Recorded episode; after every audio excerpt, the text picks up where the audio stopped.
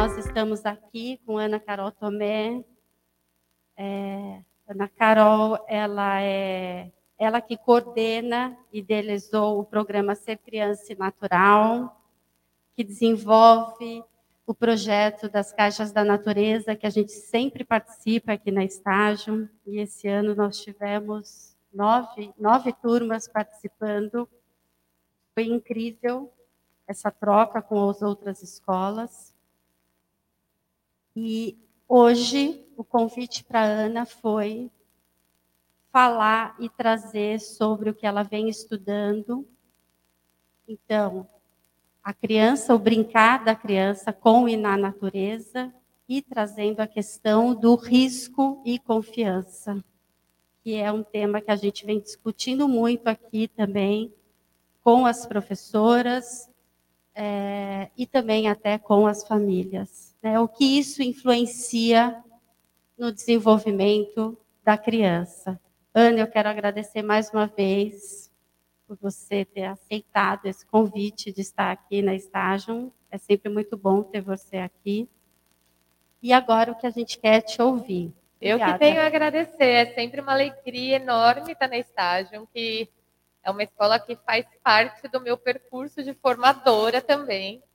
Quando eu comecei a estudar esse tema, né, logo a Fernanda me mandou mensagem e falou: não, você tem que vir aqui falar com as professoras da estágio. E foi uma das. eu acho que foi a primeira foi escola. Foi a primeira né? escola que eu dei formação e que eu venho acompanhando desde então. Então é sempre uma alegria e um prazer estar aqui. Sempre aproveito para vir um pouco antes, para ver o quintal, para entrar no que as meninas estão fazendo, acompanhar, porque é sempre uma alegria muito grande ver como é que essa relação com a natureza é construída aqui na escola. A gente vai falar um pouco sobre confiança e risco, risco e confiança, não necessariamente nessa ordem, mas é, é, são, é um tema que é bastante importante da gente falar, porque afinal, gente, viver é um risco. Vocês já ouviram essa frase? Né? Viver é um risco. E se a gente for começar a pensar nesse tema, é, tem muita reflexão para a gente fazer e hoje eu vou me deter principalmente nas questões do brincar com a natureza, da infância, mas vai ter muita coisa para a gente ir refletindo a partir disso. Então, cada criança é uma versão do planeta sendo construída. E quem é que vai ajudar nessa construção? Somos nós adultos. Porque a criança não vai simplesmente nascer e falar: tô indo, gente. Valeu, agora sou eu sozinha. Não. Né? Então, continuar a família fazendo essa mediação do mundo, continuar a escola fazendo essa mediação do mundo. Então, somos nós, adultos, que estamos diretamente envolvidas com a educação dessas crianças, seja na família, seja na escola, que vamos ter que fazer essas boas mediações com as crianças. Que vamos apresentar esse mundo para as crianças. Então, sou eu, adulto, e vou escolher se o passeio do final de semana vai ser o shopping ou vai ser o parque. Sou eu, adulto, se sou educador, por exemplo, que vou escolher se uma ação de pesquisa vai acontecer dentro da sala de referência ou no quintal da escola. Então, todas essas mediações, quem vai fazer somos nós adultos. Então, a gente se reconhecer como também uma possível barreira para que essa relação com a natureza aconteça, é a gente abrir um campo de reflexão. E tá tudo bem, gente, a gente se entender. Porque é, por trás dessa barreira tem cultura, tem a nossa criação, tem toda uma questão social, política, biológica envolvida. Né? Então, a gente está numa sociedade que está dizendo para gente, ó, oh, melhor ficar em casa com o celular na mão, que aí você fica, você fica bem, não vai acontecer nada, você fica bem, não vai machucar, né? Só que não é isso que a gente precisa para se desenvolver. Muito pelo contrário. O que, que a gente precisa para se desenvolver? A gente precisa que as crianças tenham uma experiência rica do mundo. E o que, que é ter uma experiência rica do mundo? É a gente estar tá num contexto com muita biodiversidade, com outras crianças, com adultos que estão fazendo, potencializando essas relações entre as crianças e o mundo. Então, quanto mais do mundo a gente conhece, um pouquinho mais por dia a gente vai conhecendo, melhor a gente vai fazer essa construção, mais a gente vai conseguir avançar nessa nossa relação com o mundo, né? É, é, outra coisa completamente a gente conhecer aquilo que a gente viveu, né? Ou porque a gente viu num documentário, né? Quando a gente vê algo acontecendo ali na nossa frente, né? Ou percebe algo, é completamente diferente. Isso nos atravessa num tanto né, que, que é até inexplicável. Então, a gente precisa estar no mundo, a gente precisa de adultos fazendo essas boas relações das crianças com o mundo. Então, esse é um ponto importante para a gente considerar toda essa conversa. Bom, é... mas aí quando a gente vai falar de risco, ah, então quer dizer que se eu estou falando, se eu estou aqui falando que risco é importante, que viver é um risco, então pronto, larga a criança vai viver e está tudo certo? Não, né, gente? Vamos fazer isso com responsabilidade, que é muito importante. Se a gente está fazendo uma boa, uma boa mediação do mundo, onde é que está o adulto nessa mediação? Como é o adulto que está pensando essa possibilidade, que está abrindo oportunidade e que está pensando, inclusive, na presença dele e na construção desse vínculo de confiança nesse lugar, né, da gente pensar o risco como, como um fator importante no desenvolvimento é, das crianças. Hoje na minha na minha fala eu vou trazer uma vivência que eu tive, que foram algumas escolas que eu trabalhei na Inglaterra que são escolas da floresta. Elas acontecem o dia inteiro em parques públicos é, e são escolas. Então a gente fica o dia inteiro em parques públicos com as crianças e aprendendo muito.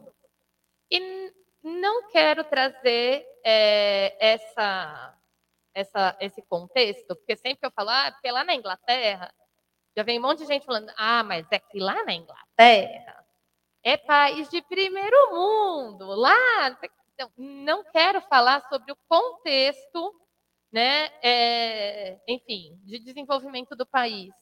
O que eu quero falar são coisas que eu aprendi com eles e que a gente pode tomar isso como um aprendizado muito grande para a gente olhar para o nosso contexto. Né? Então, uma premissa da escola da floresta é o risco o risco ele faz parte do projeto político-pedagógico.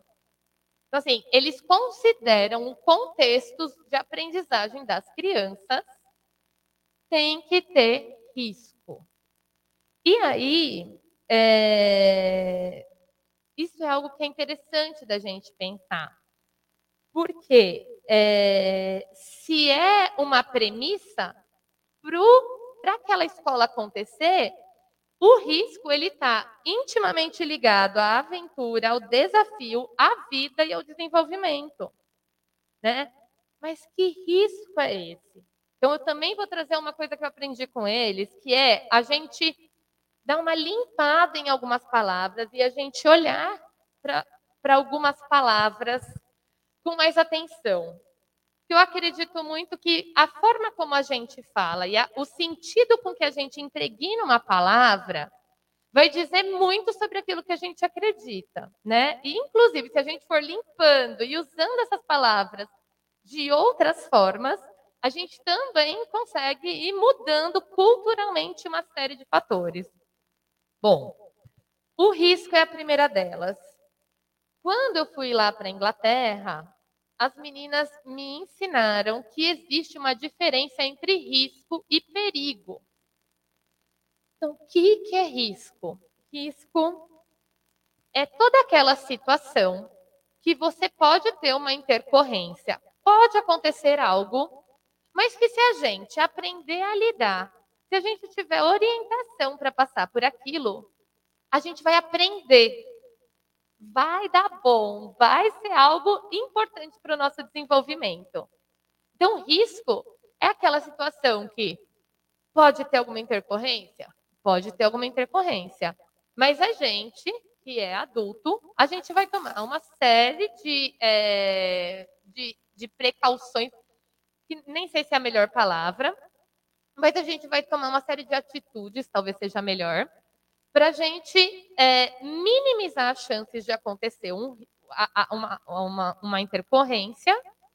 É, se acontecer, a gente saber como lidar, mas fato é que se a gente passa por essa situação, a gente vai aprender muito. E é bastante interessante que quando a gente fala de risco, a gente está falando também de desafio. Porque é, a gente está falando de risco como aquele lugar que vai testar as nossas habilidades. Né? É uma situação que nos deixa desconfortável até a gente aprender a, a, a lidar com aquilo. E aí, gente, a gente começa a pensar: nossa, então, só habilidades motoras? Não. Quando a gente fala né, de risco, a gente está falando de habilidades motoras, de habilidades cognitivas, a gente está falando de habilidades emocionais, de habilidades sociais. É tão difícil subir numa árvore quanto fazer novos amigos. Né? Então, mudar de sala, resolver conflito. Então, tudo isso a gente vai aprendendo enquanto a gente está nessas situações. Então, considerar o risco, né, olhando para todas essas habilidades e pensar nas aprendizagens que a gente vai ter por trás disso, é muito importante. Diga. Ana, o risco, então, seria é, aprender a lidar com o inseto. Exato. Você tem o inseto lá, você não vai sair correndo, gritando. Não. Calma, Sim. né? Como é que a gente vai aprender a lidar com isso? Agora, por exemplo, perigo é algo que é assim, a chance de não dar coisa boa, de não ser uma boa experiência, é muito, é grande. muito grande. Então, eu também identificar, por exemplo, se é um inseto que vai me causar um perigo, né, eu não vou colocar uma criança para brincar com uma cobra peçonhenta, se eu sei que, que vai dar ruim, né? Que vai ser uma péssima experiência. Então, é a gente também saber identificar é, quando é arriscado e quando é perigoso. Até para a gente falar para as crianças, porque às vezes a gente vê as crianças tentando ah, subir num escorregador ou ultrapassar um, um, um obstáculo que ela está fazendo aquilo pela primeira vez, e a gente fala: para, menina, é perigoso. Não é perigoso, é arriscado. Ele está fazendo aquilo pela primeira vez, mas qual é o papel do adulto ali, como uma pessoa que está fazendo uma boa mediação e dando um apoio para que aquela criança viva aquela boa experiência, né? E para garantir que ela use as habilidades dela. Que isso é algo importante, né? Para além do, ai, ver a criança querendo subir numa árvore, aí o adulto vai lá e coloca ela em cima da árvore.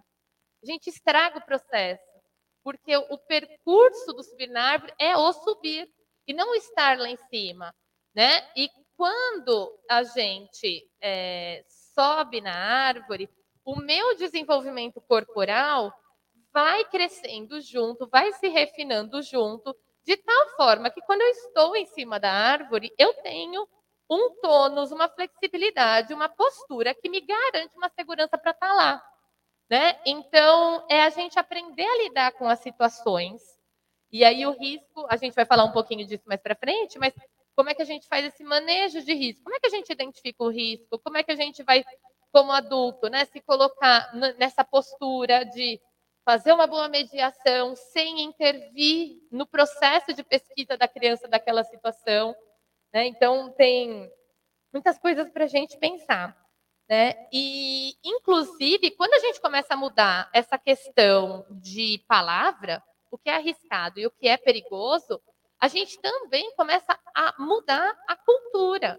Né? Porque se a gente fala que é perigoso, é perigoso, é perigoso, é perigoso, a gente vai afastando. E quando a gente começa a falar é arriscado, e aí eu já sei, pera, é arriscado, então dá para fazer. Como é que a gente vai fazer isso com responsabilidade? Né? Então, dá para a gente fazer. Como vamos fazer? O perigoso é aquilo que, ó, não dá. Isso é inegociável, não vamos conversar sobre isso, né? Vamos explicar o porquê, mas não vamos fazer. E aí, é, é, muito interessante porque lá na Inglaterra, por exemplo, eles têm essa entidade que é o Play Safety Forum, que é uma, é, é uma instituição que foi criada em 1993, que é um grupo de pessoas que fundaram essa instituição justamente para a gente pensar o risco na brincadeira. Então, essa instituição existe para quê? Existe para incentivar e promover o bem-estar de crianças e jovens, garantindo um equilíbrio entre segurança, risco e desafio nos momentos de brincadeira e lazer.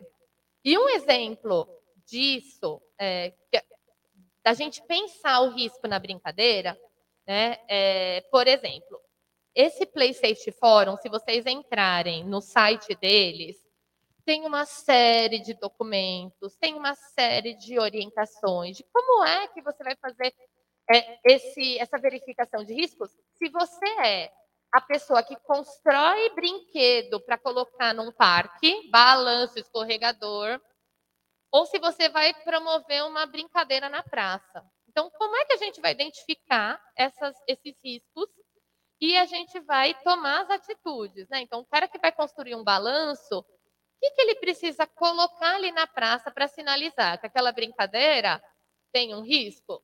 Tem um risco. Mas o que, que a gente pode ir lá? De sinalização, já colocar alguns pontos para a gente diminuir o risco né, de ter alguma intercorrência. É, um exemplo por, é, que a gente tem é que recentemente a gente teve um acidente numa cidade do Brasil com um balanço e o corpo de bombeiros da cidade falou para arrancar todos os balanços da cidade, então. Porque se a criança se machucou, vamos arrancar, né? Mas espera, se teve um acidente de trânsito, a gente parou todo mundo de andar de carro agora, né? Para gente andar de carro é tão arriscado quanto. Tem mais acidente, acho que inclusive andando de carro, do que no balanço, né? Então, é, essa instituição existe para a gente ir virando essa lógica, né? Da gente pensar, ah, então agora ninguém mais brinca no balanço. Não, dá para brincar no balanço. É arriscado, é arriscado, mas como é que a gente vai fazer? O que, que a gente vai fazer para que brincar no balanço aconteça de responsabilidade? Porque também não é a gente colocar o cinto no balanço, não é a gente colocar, é, enrolar a criança no plástico bolha, colocar capacete e tudo mais, né? Como é que a gente aprende a lidar com essa situação? Como é que você ir no balanço com responsabilidade, ter um contexto que te ajuda a viver uma boa experiência, vai te promover um desenvolvimento, vai te ajudar a se desenvolver integralmente. Vocês viram isso do balanço? Eu fiquei impressionada com essa notícia.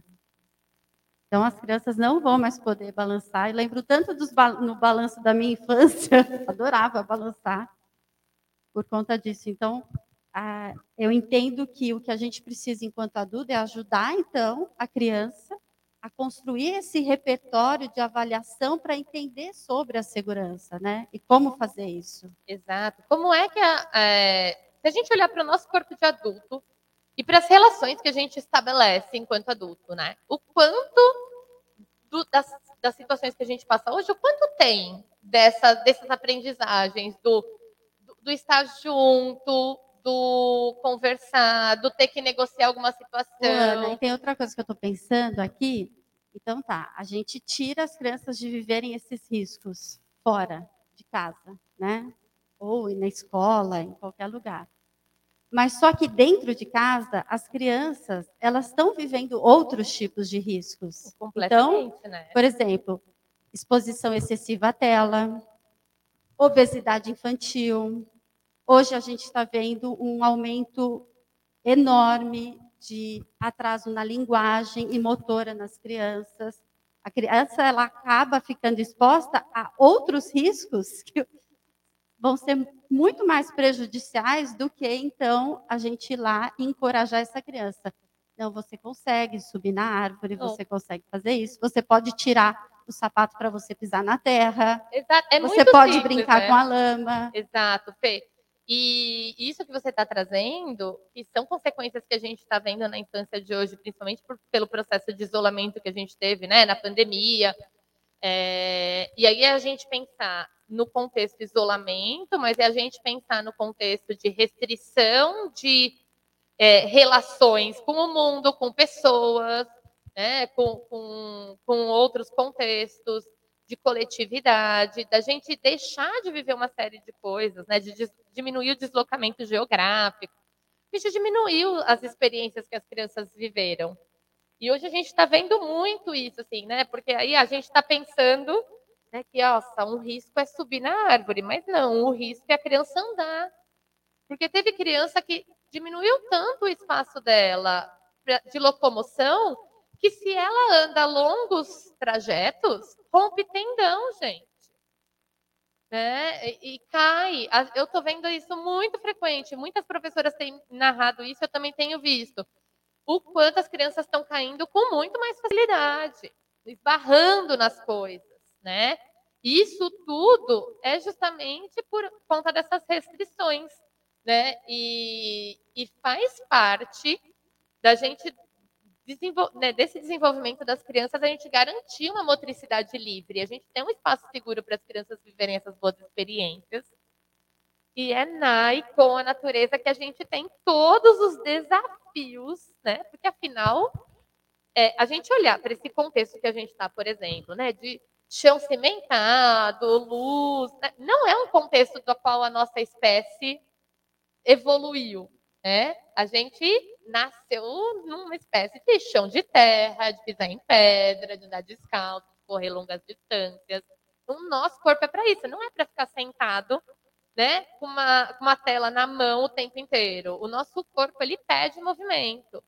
E ele vai se desenvolvendo no movimento. Não é vendo numa tela uma bailarina dançando que você vai aprender a dançar como ela.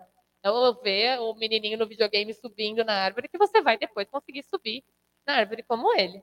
né? Então, é, essa questão da- do isolamento é, teve consequências aí que a gente ainda acho que vai ver por muito tempo, infelizmente, que vai muito além né, que- da, da Covid em si, mas que também faz a gente trazer essa questão do risco para camadas até mais sutis.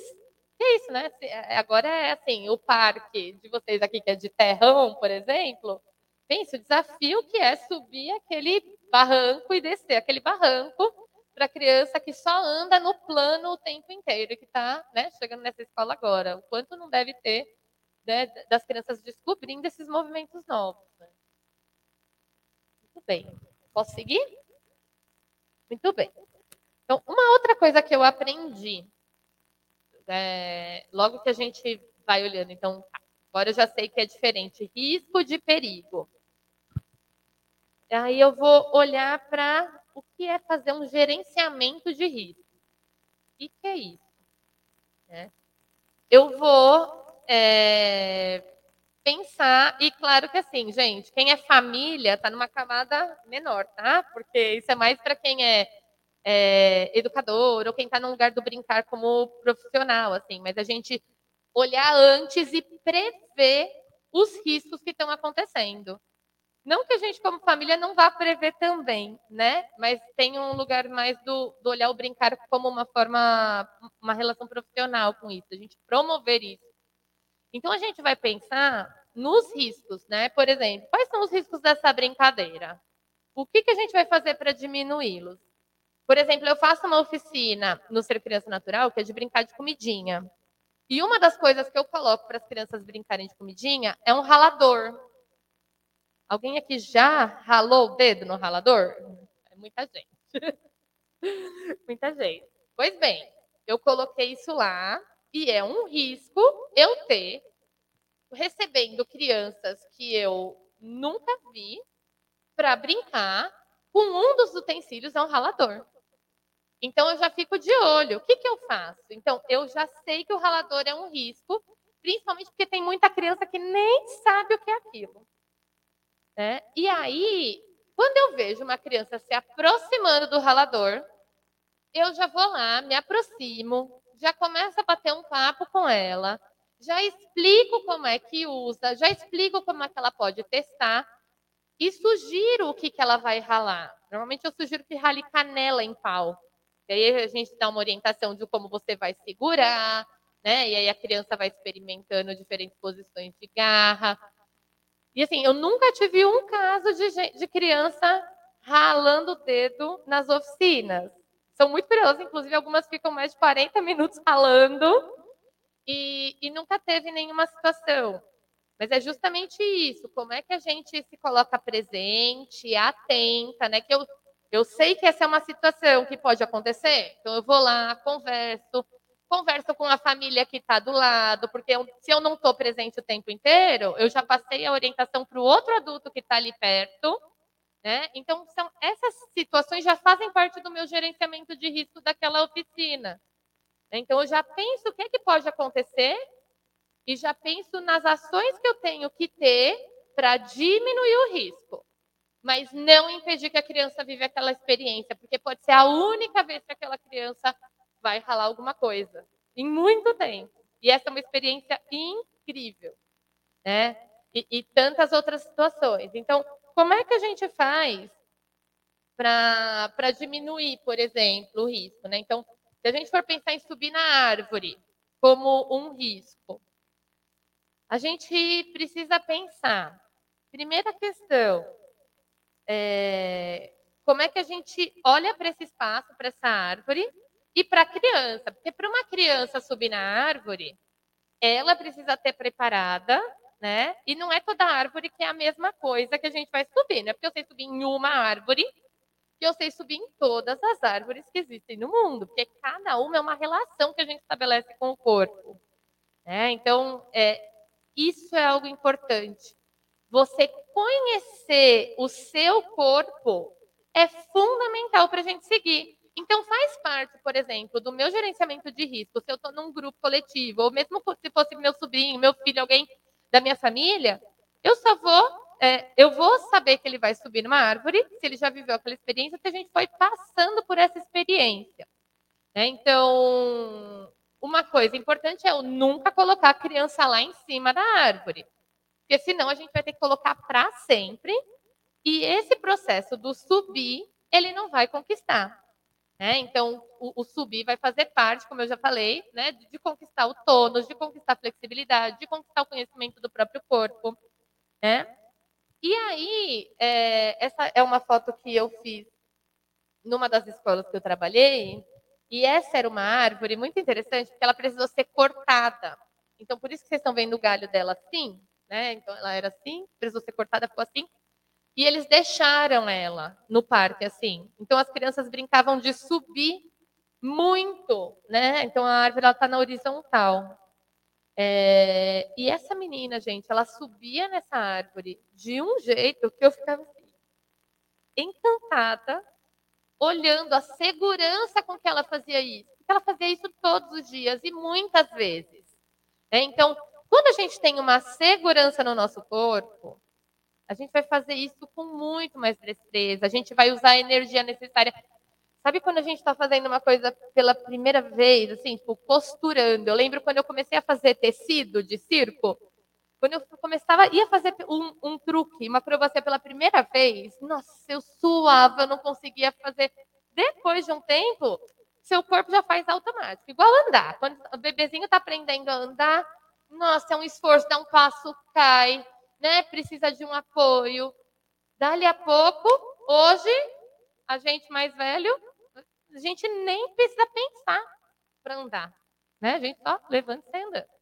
Então, é, é como é que a gente vai, o nosso corpo vai entendendo essa relação com o espaço e com ele mesmo, para a gente ir adquirindo e afinando essas habilidades e dando segurança para a gente passar por essas situações né? Então, o subir na árvore, então a gente precisa de uma criança que tenha aí uma motricidade livre garantida, para que ela experimente isso, para que ninguém coloque ela em cima da árvore, para que ela vai começando pelas raízes, pelos galhos mais baixos e tá tudo bem, ela não precisa subir lá no mais alto. Né? Pode começar ultrapassando raízes, por exemplo. E aí, o que, que eu preciso do adulto? Eu preciso de um adulto, por exemplo, que quando a gente estava nessas escolas, antes do, de começar o dia, a gente falava para as crianças assim: olha, gente, quando vocês forem subir em árvore, antes, é, prestem atenção se a hora que vocês colocarem a mão no tronco não vai ter nenhum bichinho, porque pode ser tanto trágico para você quanto para o bicho, né? Então, sinalize, olha bem onde é que vocês estão colocando a mão.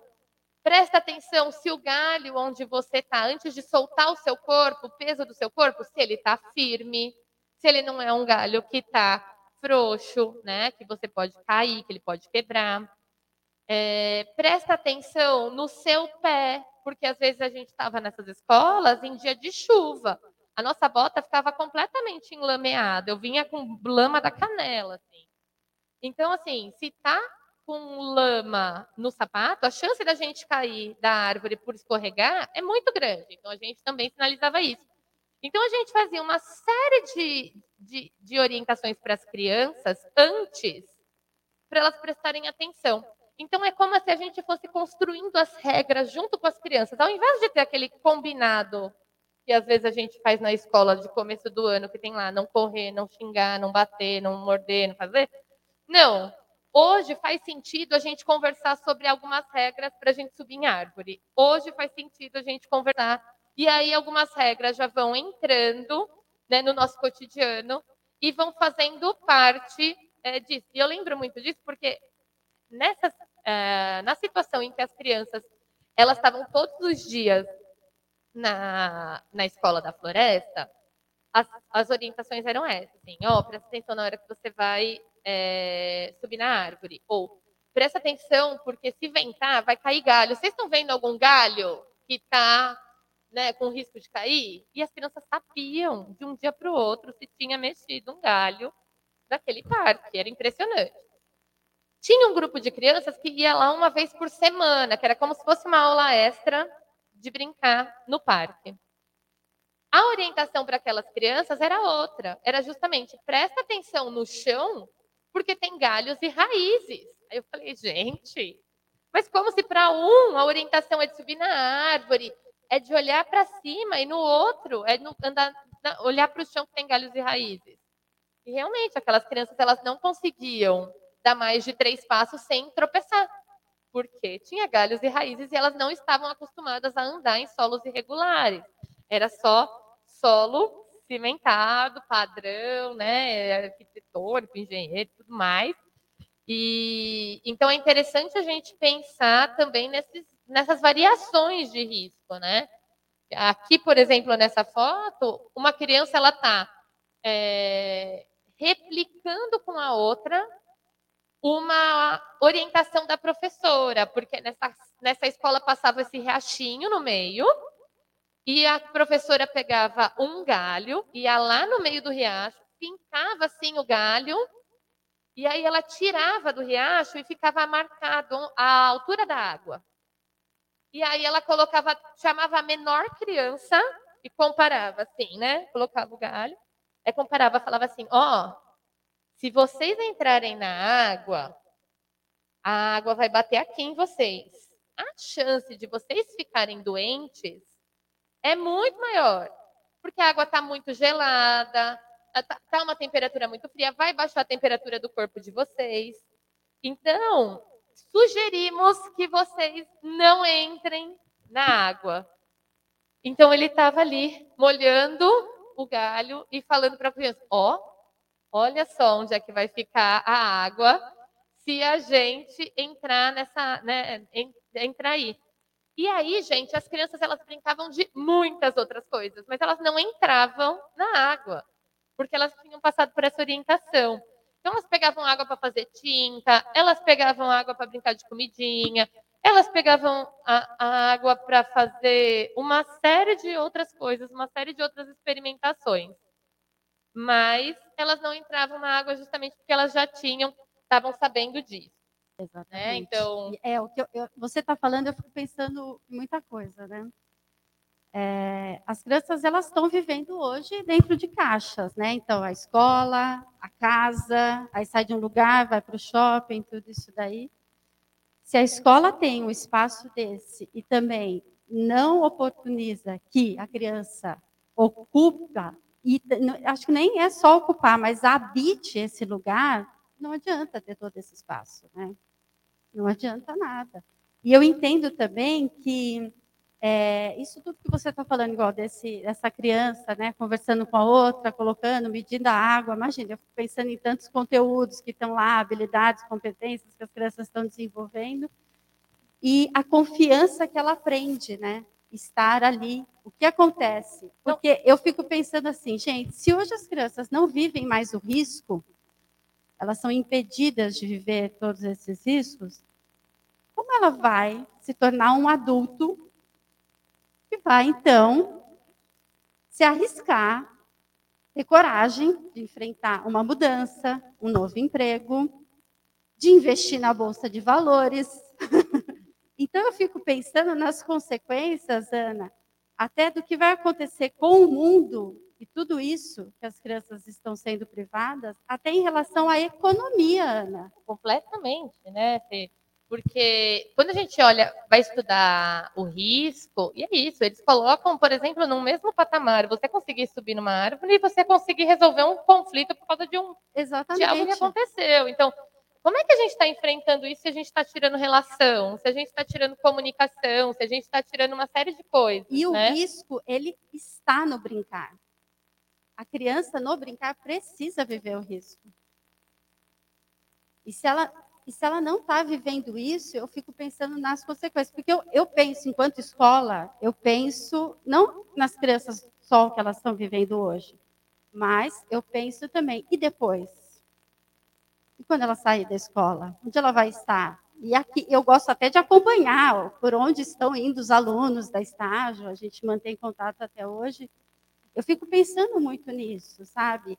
E aí você falando, eu fico ainda me ocupando mais dessa situação. Eu falei, o que mais eu posso fazer aqui enquanto escola para que isso não aconteça, né? Porque se eles não viverem esse risco agora, que é que ele está diretamente ligado ao brincar, nós vamos ter adultos muito inseguros. Mas muito inseguros, não é, Ana? É, exatamente, porque o risco ele te coloca num lugar de construir uma relação de confiança, é, mas é uma relação de confiança profunda. E aí essa relação ela é construída entre a criança e o adulto, entre uma criança e outra criança, entre a criança e o mundo e ela com ela mesma. É porque eu acho que isso é algo que é só no risco que a gente consegue garantir que é esse processo de, de segurança em mim mesmo. Porque, por exemplo, quando você está. eu vou usar o exemplo do subindo numa árvore, mesmo sabendo que hoje é mais difícil das crianças subirem numa árvore, mas eu imagino que muitos adultos aqui e que estão assistindo em casa possam entender esse processo. Não adianta eu de fora, que estou vendo a criança subir na árvore, ficar falando para ela: põe o seu pé ali na direita, põe a sua é o corpo dela. Ela tem que confiar no movimento que ela vai fazer. Ela tem que perceber e não só é, estruturalmente, biologicamente o corpo dela, mas também se entender emocionalmente, porque é isso. A... Quando a gente passa por um processo desse, você vai desenvolvendo um sentimento de competência. Né? Eu sei fazer isso, eu dou conta disso. E, e, e o que a gente tem hoje é um processo de recompensa, que não é eu vou fazer isso porque isso me basta e porque eu sei que eu vou ser potente, que eu, que eu sou capaz de fazer isso. Não. A gente faz essas coisas hoje para algum outro adulto vir falar: Uau, você é incrível, você é maravilhoso, você é demais. Né?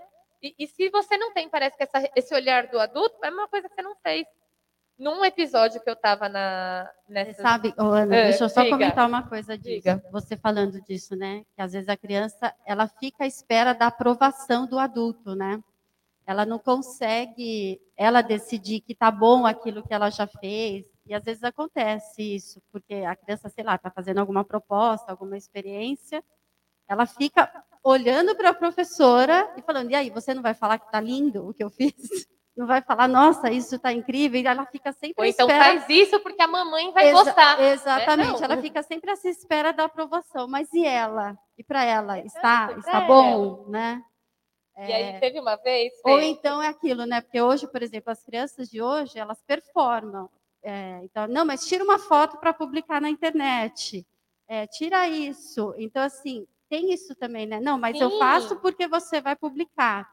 Mas e eu? Exato. E uma das situações que eu vivi na Inglaterra foi com um grupo de crianças que eles não iam para a floresta todo dia, não iam para o parque público todo dia, e a relação deles com os adultos era de completa dependência. Enquanto as crianças que iam todos os dias, você nem via elas falando com os adultos direito, era uma situação muito mais de uma comunicação pelo olhar, uma comunicação muito sutil, em algum momento, uma comunicação inicial. As outras crianças que iam, eram de uma escola, né, do lado de dentro, que iam passar um dia do lado de fora, elas tinham uma necessidade de buscar o adulto o tempo inteiro. Então era muito interessante quando uma criança, por exemplo, ai, eu encontrei o tesouro da brincadeira. A professora que acompanhava ele, gente, ela ficava cinco minutos, parecia. Uau, você é demais, você encontrou, você, você achou, você... E o menino, né? E aí teve uma situação que tinha que pegar um negócio que estava em cima de uma árvore, um menino subiu na árvore para pegar um negócio. Aí ele me para assim em cima da árvore. Aí todo mundo assim, né? Pega, pega. Aí ele, mas vocês não vão tirar a foto? Tipo, ele esperou. Aí a professora, tá. Aí ele, tá, mas você posta no Facebook da escola para o meu pai ver? Porque parece que se o adulto não vê, ele não fez. Então, olha também o quanto as redes sociais dos adultos, né? A gente sabe que as crianças também já estão com rede social hoje em dia, mas o quanto isso está influenciando no desenvolvimento da criança, que ela deixa de fazer algo pela competência dela, por esse, por esse me bastar, por esse desafio. Sabe quando a gente quer fazer aquele algo por a gente mesmo? Assim, eu dou conta de fazer isso? Não, precisava de um like lá na rede social para acontecer. Se não, ah. E aí, nesse mesmo dia, a gente saiu para brincar livre com as crianças, que eram o que as outras crianças faziam o dia inteiro. A gente ficava no parque brincando livre essas crianças que iam uma vez por semana, a gente precisava de uma condução mais direta, senão eles não sabiam o que fazer. Na hora que a gente tinha lá 20 minutos, 30 minutos para brincar livre, eles não sabiam o que fazer e eles ficavam atrás do adulto. Olha esse graveto, olha que eu achei esse graveto. Você não vai falar que é lindo esse graveto? Então, vai gerando essa dependência. E isso é péssimo, porque a gente deixa de, de construir esse vínculo de confiança, passa a construir um vínculo de dependência que você tem que ficar validando o tempo inteiro. Você precisa de validação externa o tempo inteiro, né? E, e você não se desenvolve por si. Você sempre se desenvolve pelo outro. Então, se você estiver sozinho, não dá. Não acontece. Por você mesmo, é. O Ana, a Magna aqui, ela escreveu assim: diante das circunstâncias da nossa vida, acho que os pais temem o machucar e isso Daí o coração das mães, você já sabe como é, né? Você sentir que seu filho pode passar por uma experiência ruim, não é bom. Não é, gente. Não é. Mas por isso que a gente também precisa ir mudando culturalmente justamente essa coisa de pensar, né? Assim, o que é risco e o que é perigo. E aí, gente, o risco e perigo não é algo que é geral. E justamente eu coloquei essa foto para a gente pensar nisso. Eu coloquei essas duas fotos, que uma é de um menino subindo na árvore e a outra é do menino ultrapassando uma raiz. E o risco é praticamente o mesmo se a gente for considerar a etapa de desenvolvimento, a faixa etária. O desafio que ele tem é o mesmo. Então a gente tem que conhecer a criança. Né? Mais do que a gente ficar colocando é, protocolos, para subir em árvore tem que fazer isso, para balançar tem que fazer isso. Não. Tem que conhecer a criança, né? Porque a gente pode ter. Assim, a gente coloca que toda criança de 5 anos tem que subir em árvore. Chega uma que não sabe, a gente fala: ah, mas como assim? A gente vai fazer lá o protocolo de estar lá em cima, só que ela está ali na raiz ainda. Então a gente precisa conhecer todo o processo, entender o que é risco para cada uma, né? E, e, a gente ir, ir fazendo essas boas mediações e gerando boas oportunidades para que o o risco esteja presente nas situações das crianças, mas que ele não seja perigo. Porque é isso, né? Ele, ele é risco se a criança puder passar por ele numa situação é, que a gente vai gerar um bom desenvolvimento. Mas se isso não vai, se isso é perigoso, a gente precisa saber, é, a gente precisa saber identificar isso. E tem uma pergunta ali. É, eu queria fazer uma pergunta assim. É, você falou dessa dependência que hoje as crianças elas estão nessa acho que por conta de estar muito em casa, então elas são mais dependentes de querer ah, tudo a gente perto. Quando a criança, quando eles têm medo, como, como o adulto deve passar essa confiança? Como, né, para não falar, para não fazer isso, não, você vai fazer isso, isso. Como passar essa confiança quando, a, quando você vê que ela tem medo? Boa. Como é seu nome? Como que é seu nome? Gisele. A Gisele fez uma pergunta aí sobre o medo. Oi. Bom, a Gisele falou aí sobre o medo. E, bom, esse é um tema que dava um encontro só para a gente falar sobre medo, porque, enfim, são muitas camadas também para a gente entender, né? É, acho que um começo é a gente entender de onde vem esse medo, porque, enfim, a gente tem contextos sociais que vão criando medos na gente, e a gente também tem é, medos que a gente adulto passa para as crianças, né? Já teve situação, por exemplo, da gente estar tá no encontro do ser criança é natural e a gente achar tatu bola e aí a gente pegar na mão, né? É, a gente vai pegar tatu bola na mão. E aí uma criança estava assim, pego, não pego, pego, não pego, né? E aí a mãe falou: não me coloque perto de mim, né? Aí a criança, claro, que não pegou. Né?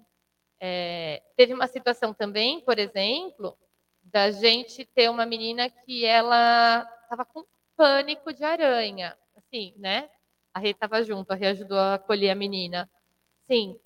E, e a gente estava numa época que tinha muita aranha tinha muita aranha. A gente sabia que as aranhas não eram venenosas, né? Mas, enfim, estava num parque e tinha muita aranha. Não dá para a gente tirar todas as aranhas de lá para a gente brincar naquele momento. Né? Então, a reacolheu, a gente conversou com a menina, né? ensinamos ela como é que ela podia lidar naquele momento, para né? demos um graveto ali na mão dela e ela ia andando assim, passando, prateando, se tivesse teia de aranha da frente dela. E dali a pouco ela estava tranquila. Acho que tem um processo da gente identificar de onde vem esse medo, porque também, né, a gente tem que ir pensando, né? Porque é, é isso, assim. E às vezes a gente tem que pensar também do que é o medo, porque às vezes é medo de altura, às vezes é medo de um bicho, às vezes é. Enfim, são várias situações que a gente precisa entender, mas entendendo de onde ele vem, e a gente ir acolhendo, porque é, pode ser que esse medo ele não vai sumir de um dia para o outro, mas tem formas, que nem a gente fez com essa menina que estava com pânico de aranha, por exemplo, da gente fazer ela lidar com medo, dela não impedir, não impedir que ela tenha uma boa experiência, né, por conta disso. Então aí é, é um jogo de cintura da gente entender como é a situação, que recursos que a gente tem ali e como é que isso vai ainda, apesar do medo, ela vai garantir uma uma outra, uma boa experiência. Tem uma, teve uma situação que a gente estava num, num acampamento é, e meu sobrinho ele foi para um canto assim de arbustos né, e aí a minha irmã gritou sai daí tá cheio de aranha Daí o menino ele desceu assim, gritando, parecia que estava cheio de aranha em cima dele, né? E aí, num outro contexto, a gente estava com, com, algumas amigas no parque, num parque que era reserva natural. E a gente estava olhando, observando tal, e as meninas observaram, estavam observando uma folhinha assim. Dali a pouco chega um outro menino e fala: Nossa, olha essa aranha. E era tipo uma aranha marrom, assim, né? Tá? Preparada para tá chegando gente aqui. E aí a mãe dessas crianças fez: Nossa, essa aranha a gente ainda não viu hoje. Mas é só a gente não chegar perto. Olha de, olha, olha de longe, a gente já sabe que ela está aqui, deve ter outras pelo caminho. Antes da gente encostar em qualquer coisa, vamos olhar bem, porque olha só como ela fica escondidinha por causa da cor dela. Né? Então é a gente pensando Ana, nessas mediações. O, o medo também é isso. A criança ela precisa do medo porque ela vai avaliar essa segurança. Agora, o medo, eu entendo que ele não pode impedir, ele não pode paralisar. E hoje as crianças, elas vivem muitos medos que paralisam. Não esse medo que, que, ela, que traz, é assim, eu continuo, eu paro, e ela avalia se ela tem segurança Isso, ou não. Isso, que vai fazer uma Mas, avaliação da segurança, exatamente, né? Vai ligar, eu vou avali... avaliando. Vai é. chegar numa zona então, de ela pânico. tem medo, por exemplo, é, se a criança não vive o risco, não aprende a avaliar é, esse medo, é, ela vai ter medo de levantar a mão para perguntar na sala de aula. Ela vai paralisar, ela não vai perguntar. Não é nem viver o medo de eu vou pular e vou saltar daqui, do, do quinto degrau da escada, que é que as crianças fazem aqui na estágio. Tem hora que eu olho e falo, meu Deus, mas vai. Eles conseguem, é, porque é, eu já vi muitas vezes acontecer isso. Chegar numa sala no começo do ano, por exemplo, que mudou os amigos e você não conseguir falar com ninguém. Exatamente. Então né? é esse, esse o medo que, que não ajuda a criança a avaliar a segurança daquilo. Não, eu vou, eu consigo, eu sou corajoso, mas é aquele medo que paralisa. Fiquei pensando se esse medo não está relacionado ao fato da criança não se conhecer. Porque uma vez que ela não tem essa vivência, que nós a privamos disso, ela não se conhece, então ela não sabe o limite dela. Então o limite dela é meu, sou eu que estabeleço esse limite. Então eu fico pensando em uma série de Boa. coisas, né? Então eu acho que está muito relacionado a isso. E logo no começo, quando você falou, eu fiquei pensando quantas vezes eu uso a palavra perigoso e quantas vezes eu uso o risco. Eu uso mais o perigo do que o risco, né? Então, assim, é uma desconstrução Sim. nossa. É um exercício com a gente, nós adultos, como formadores, educadores aí, para estabelecer isso para as crianças. E é isso, né? Quanto mais a criança vai passando por esses processos que são arriscados, mais ela vai se conhecendo. E aí, assim, se a gente for olhar para o risco, né, a gente tem uma, uma, zona ali que é confortável, uma zona que a gente está num desenvolvimento, é a zona do pânico.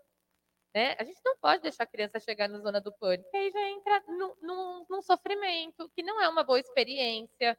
Né? Então, a gente precisa garantir que a criança vai viver uma boa experiência, que ela vai aprender com aquilo. É... E tem a coisa da conquista depois, né, Exato. né, Ana, também. Exato. Tem aquilo, tem a conquista. Eu consegui, eu consegui. Por né? ele mesmo, né? Por não porque mesmo. ganhou um like, não porque ficou alguém falando para ele, mas, mas por ele mesmo, né? Então, isso é, é, importante. E uma outra coisa que também é importante que a gente pode puxar a partir daí é o pedir ajuda.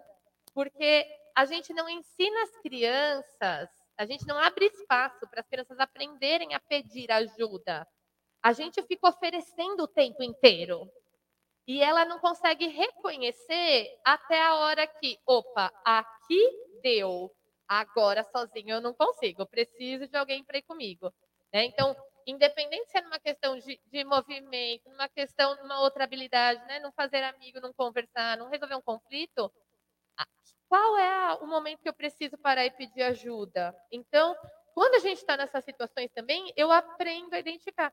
Você está entendendo que a gente falar sobre brincadeira de risco é muito falar sobre autoconhecimento, é muito falar sobre a gente se desenvolver e a gente se conhecer e a gente saber se relacionar muito né, com o mundo e saber fazer essas boas conexões. Gente, é, é, é por isso que quando a gente pensa numa escola né, que tem lá no projeto político pedagógico como fundamento o risco, e a gente precisa olhar para isso. Né? O que, é que tem de preciosidade nisso para estar tá como um dos fundamentos? Né? Então, é importantíssimo a gente olhar para isso. Então, olhar para o pedir ajuda também. Né? É, eu coloquei essa coisa da garantir a motricidade livre, porque isso é importantíssimo, é um dos fundamentos. Porque também é garantindo a motricidade livre que a gente está garantindo que a criança vai se conhecer, que a criança vai saber gerir a situação, gerenciar a, a, a, a segurança dela em alguma, alguma condução, alguma atividade. É nesse processo que ela vai conhecer o corpo dela, que ela vai fazer a, as ações de acordo com a maneira como ela se conhece, que é única e que não vai ter um terceiro para fazer por ela.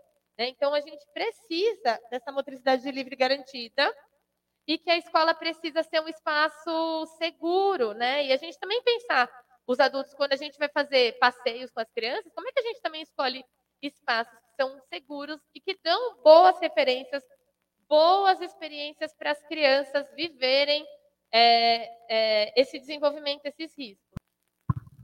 Como também é muito importante eles lidarem com a frustração, né? Do tentar subir, do cair, do machucou e falar, olha, tá tudo bem, tenta de novo.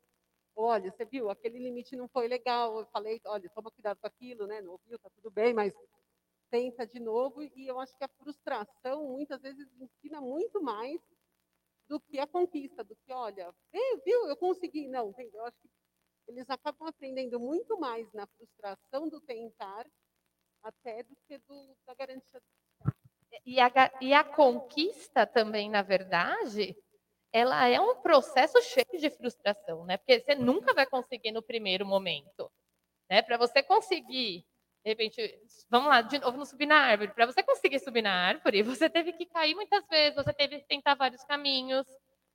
É, eu lembro quando eu estava nas escolas, né, lá na Inglaterra, no parque, e quando elas viam que uma criança estava começando a subir na árvore, elas já começavam a pensar: o que, que a gente vai fazer para o caminho dessa criança? Né? Então, elas colocavam ela num agrupamento de crianças que já subiam, colocavam para brincar junto com outras crianças, levavam para espaços do parque que tinha árvores mais baixas. Então, é, a frustração ela tem que fazer parte do percurso. A gente tem que tentar e não conseguir, porque é o não conseguindo que eu vou ajustar para uma próxima tentativa fazer dar certo, né, gente? Se a gente faz tudo dar certo também, é um problema, né, gente? A gente não se frustrar, a gente não aprender com isso. Faz parte a gente errar, faz parte né, a gente passar por esses, esses processos todos. Aí, Ana, aqui fala. na estágio, até as professoras que estão aqui também, as crianças, a gente usa o ainda não. Não é que você, né, não consegue. Ainda não. E dá todo esse apoio né, para eles. Até de qualquer coisa, de experiências e até de uma situação, problema que eles têm que resolver e que o, o a hipótese deles ainda não está certa. Exato, ainda não, mas espera. Isso não está certo. Mas que, o que desse caminho que você já fez que já te mostra o, o que é que você aprendeu, né? Então, eu ainda não chegou aqui, mas espera, você não está aqui mais, né? Isso também tem a ver com a gente traçar metas, com a gente traçar os nossos próprios objetivos e não é traçar os objetivos para terceiros, é a gente mesmo, né? Que faz parte, a gente precisa aprender com isso. Aí eu trouxe essa questão do clima, que é importantíssimo da gente pensar como risco, né? principalmente semana passada, que fez um frio imenso, choveu de pergunta na minha caixa de mensagens lá do Ser Criança Natural, falando, pelo amor, a, a, fala pra gente que dá para brincar no frio, né? É, uma coisa que eu aprendi lá é que não existe tempo ruim, existe roupa certa. Então, se a gente estiver com a roupa certa, a gente consegue brincar, a gente consegue estar do lado de fora.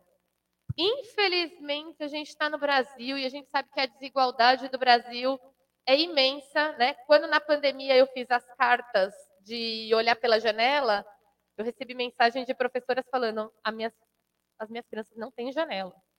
É, então a gente precisa pensar que esses contextos existem, mas a gente também precisa olhar que é possível, né? E que não é a questão da desigualdade não é o frio, é a desigualdade, né? É, é o sistema que a gente está e que, infelizmente, aí na questão da Covid, a gente aprofundou ainda mais essa, essa desigualdade aí na, no Brasil. E aí, quando a gente pensa né, que não existe tempo ruim, existe roupa inadequada, existe roupa certa, é, a gente começa também a pensar que nem essa menina, a roupa que ela tá. Então, primeiro que ela está vestida em camadas, ela está com uma galocha, ela está experimentando uma, é, uma poça de lama e ela ficou um tempão aí, ela está com uma roupa impermeável. Então, ela está vestida para experimentar o mundo naquele dia.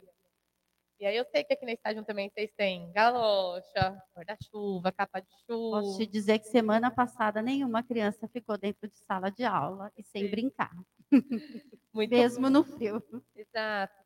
E aí a questão, por exemplo, do brincar na chuva, a gente precisa pensar, né, no o que, que mais aflige, né, que é no clima, é a gente pensar no frio extremo, na chuva e no calor também, porque uma vez eu estava falando, né, sobre ah, brincar na chuva, brincar no frio, aí uma amiga minha que mora, morava no Catar falou: "Você está falando de brincar na chuva? Vem aqui brincar nos 50 graus do sol". Né? E aí, como é que a gente faz para brincar quando está 50 graus no sol? É, e é deserto. Não tem uma árvore para a gente entrar. Né? E aí a gente foi conversando também, e aí a gente foi conversando. Qual é o horário mais fresco? E aí ela já começou a se tocar de que nem nos horários mais frescos ela estava saindo para brincar com os filhos. Ela estava ficando o tempo inteiro no ar-condicionado. Então, foi uma provocação também para achar o tempo mais fresco, achar a temperatura mais amena no dia, usar proteção, né? Roupa que, de manga comprida que tem proteção no V. Então, uma série de coisas. É, na chuva, aqui, por exemplo, na região do ABC, é uma das regiões com maior incidência de raios. Né? Então, isso é uma coisa que a gente entra no nível de perigo.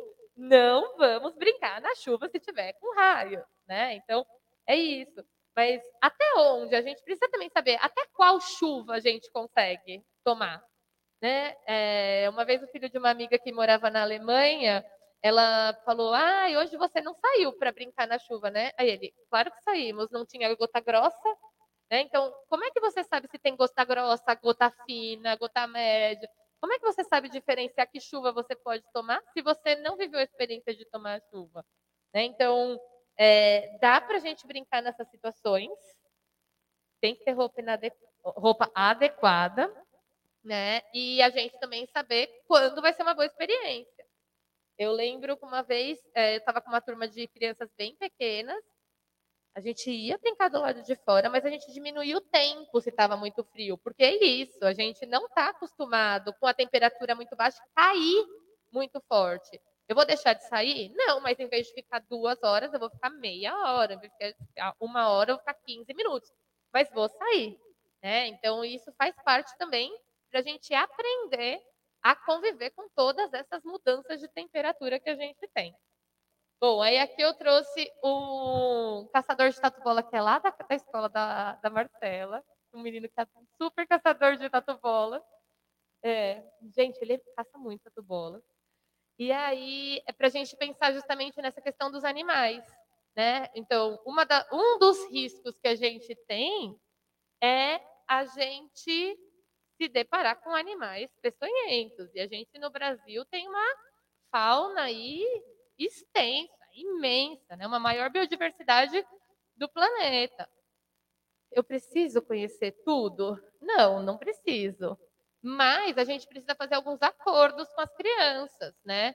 Da gente não ir colocando a mão logo de cara, da gente tentar avaliar, antes de tudo, a gente ir observando com calma, manter distância. Então, são ações que a gente vai tendo com as crianças para a gente aprender. Quando a Fernanda trouxe, ah, vai a gente aprender a lidar com inseto? É, então, entrou inseto, é a gente aprender a lidar com ele, é a gente reconhecer, a gente observar, a gente pesquisar. Poxa, esse eu ainda não vi, né?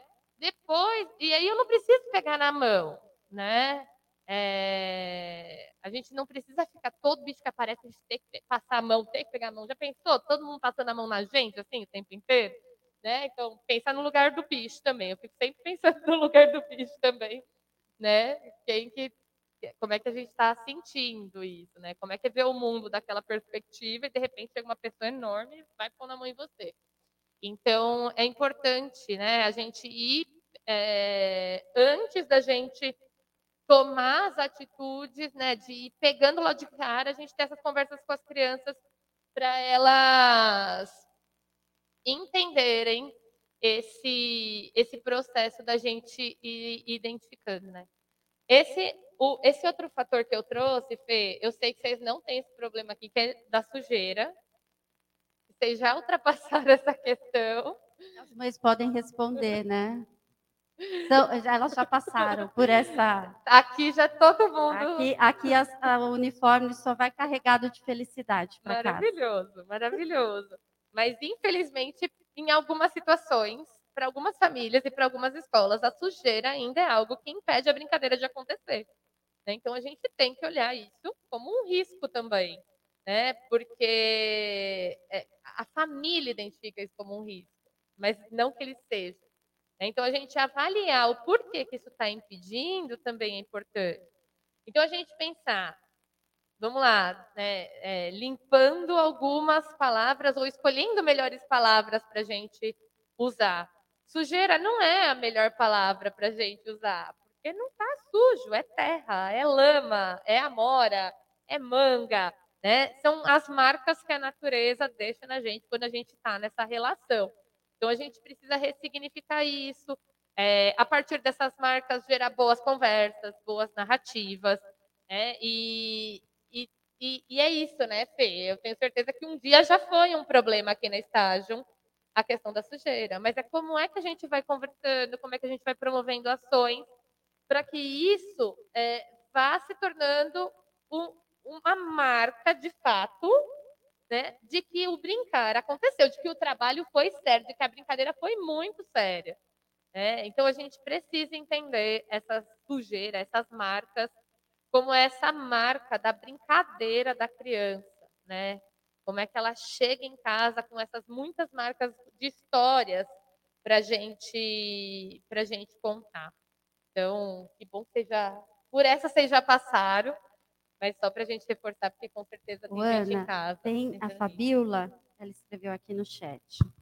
O brincar na natureza, principalmente na praia, que era onde eu passava as minhas férias da escola, é que me fez aprender sobre os animais daquela região e, além disso, entender o respeito por esses seres vivos. E hoje a Fabíola é professora de biologia.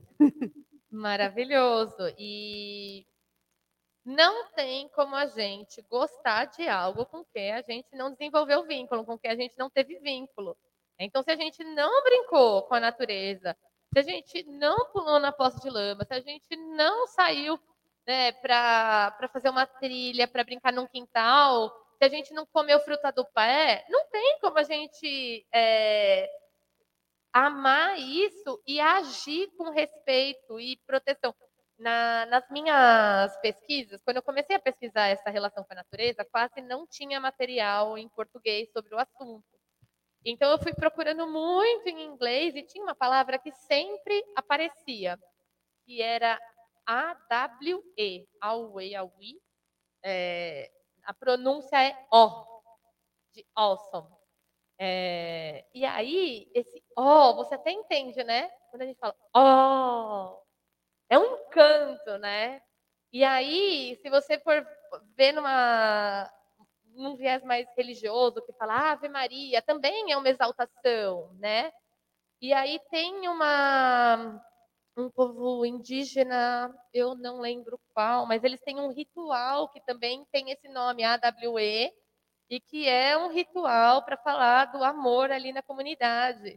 Então, é, é uma palavra que ela veio de vários contextos, assim, e, e que quando eu fui buscar a tradução, ela está sempre ligada ao encanto, ela está sempre ligada à paixão. E no inglês, ela está ligada ao respeito gerado pelo maravilhamento. Então, quando a gente está brincando com a natureza, você está desenvolvendo esse maravilhamento e você se encanta tanto que você respeita. Né? E eu acho que isso é, é o mais importante, né? Quando a gente está nessa relação com a natureza, é desenvolver esse encanto por esse mundo vivo. Que, gente, olha o planeta que a gente vive, é incrível demais para a gente ficar dentro de uma sala. Bora brincar, né? Bora experimentar, né? E aí, só para a gente ir finalizando, é, a gente pensar muito nessa importância dessa confiança. O quanto a gente promover essas, é, essas situações de risco na medida, não gerando pânico, não sendo entrando numa zona ali de perigo, né? pensando no desenvolvimento da criança, o quanto isso é uma ação de confiança, que nem como eu já falei antes, né, de confiança entre o adulto e a criança, entre a criança e outra criança, entre a criança e o espaço e a gente na gente mesmo. E aí, tanto a criança nela mesma, quanto o adulto que está mediando nele mesmo. Porque o adulto está ali, às vezes a gente fica assim, ó, com o coração pulsando, mas vai dar certo, né? Eu sei que essa criança vai dar certo. Não é fácil, gente, né?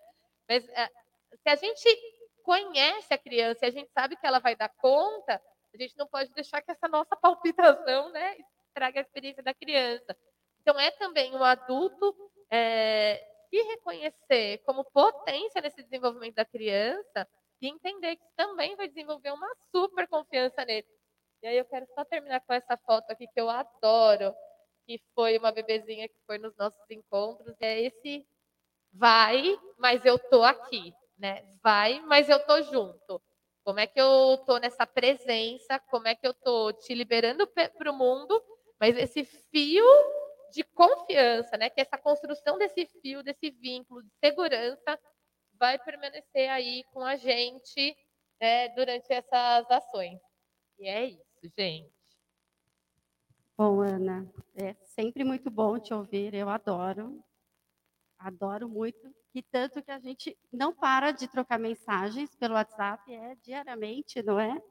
A Ana colabora muito aqui com a estágio. É, outro dia, Ana, o segundo ano, eles me fizeram um convite para ir até a sala de aula. Eles têm um projeto que é o projeto de memórias, e é um projeto, imagina, memórias é sempre muito bonito, né? Falar sobre isso. Eles me fizeram o convite para eu ir até a sala de aula e contar sobre a minha infância para eles. E foi uma pesquisa, assim, sabe? Voltar, porque eu falei, como eu vou só contar? Eu tenho que lembrar, eu tenho que levar tudo que eu vivi né, na sala de aula para conversar com, com as crianças. E você falando, eu estou aqui me lembrando da minha infância e o quanto eu brinquei, na rua. Brinquei muito na rua, aqui em Diadema. E hoje as crianças não têm mais essa oportunidade, né? Porque é, a gente tirou né, as crianças da rua. E eu fico pensando que agora o que a gente precisa fazer não é tirar as crianças da rua, mas o que a gente precisa é mudar a rua. É um outro percurso, né? E nós, enquanto, enquanto adultos, nós somos responsáveis, né, por isso. A gente tem que mudar essa rua. E quando eu falo a rua, é isso, né? Mudar a sociedade, mudar né? a sociedade, a cultura. a cultura, as escolhas que a gente faz, para as crianças poderem viver não só a infância, mas as infâncias, né? Que as crianças hoje estão é, é, não estão vivendo, né? E a gente sente tudo isso, a gente está sentindo tudo isso, a insegurança. É, e isso é uma coisa que tem a gente aqui na estágio, a gente tem se ocupado muito dessa dessa relação, né?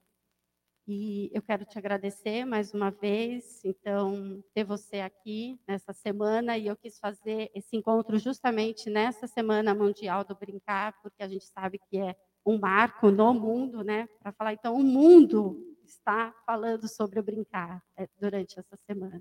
É importante, não é para brincar só nessa semana, Exatamente, né? Nessa semana isso- a gente reflete sobre a importância Exatamente, do é brincar. refletir sobre essa importância do brincar. Obrigada, Ana, obrigada aos pais e os convidados que estão aqui hoje. Muito bom ter vocês aqui na estágio.